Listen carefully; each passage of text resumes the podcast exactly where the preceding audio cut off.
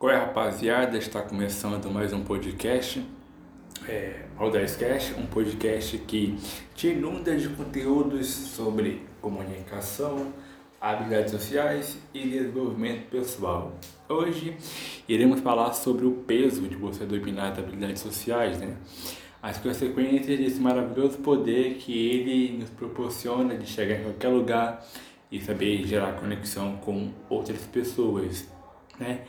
Sem querer gerar uma segregação social, mas já filtrando, é notório, e nem preciso dizer aqui, e acredito que você já saiba, pessoas que possuem a comunicação e a habilidade social a seu poder sempre irão enxergar o ambiente que elas estão de uma ótica diferente das pessoas que não sabem nada disso e são completamente leigas sobre o assunto. Tanto que eu vou passar a visão eu vou passar um exemplo aqui.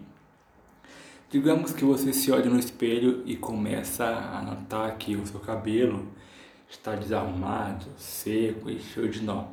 Na sua ótica, ele está apenas assim, mas na ótica de um cabeleireiro, na ótica de um barbeiro, ele saberá o que fazer para arrumar o seu cabelo, né, para evitar que isso repita e passar algum creme, algum hidratante para melhorar o seu cabelo. Ou seja, é um problema mais observado e analisado por duas áreas diferentes, a de quem não sabe e a de quem domina quando o assunto é sobre cabelo, ou seja, então, para quem domina habilidades sociais, sempre será algo natural conversar com outras pessoas, expandir seu círculo social e gerar novas conexões com outras pessoas, independente daqui ou de qualquer lugar do mundo.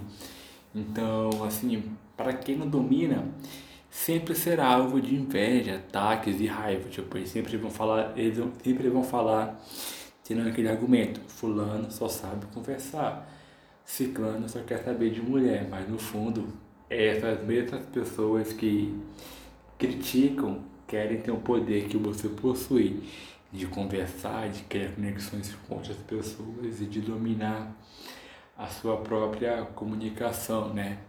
Assim, jamais permita-se abaixar o seu valor social, o seu valor próprio ou descer o nível dessas pessoas. Eu sempre bato na tecla que você é mestre de si mesmo. Só quem conhece a ti mesmo e só quem conhece a ti mesmo é você e não as pessoas que te atacam, não as pessoas que têm inveja de você, né? Estamos cientes que dominar essa habilidade né, exige responsabilidade, né? Pois estamos lidando com os sentimentos e destinos de outras pessoas. Entretanto, fazemos isso na bondade, na intenção de agregar valor a outra pessoa e em sua vida.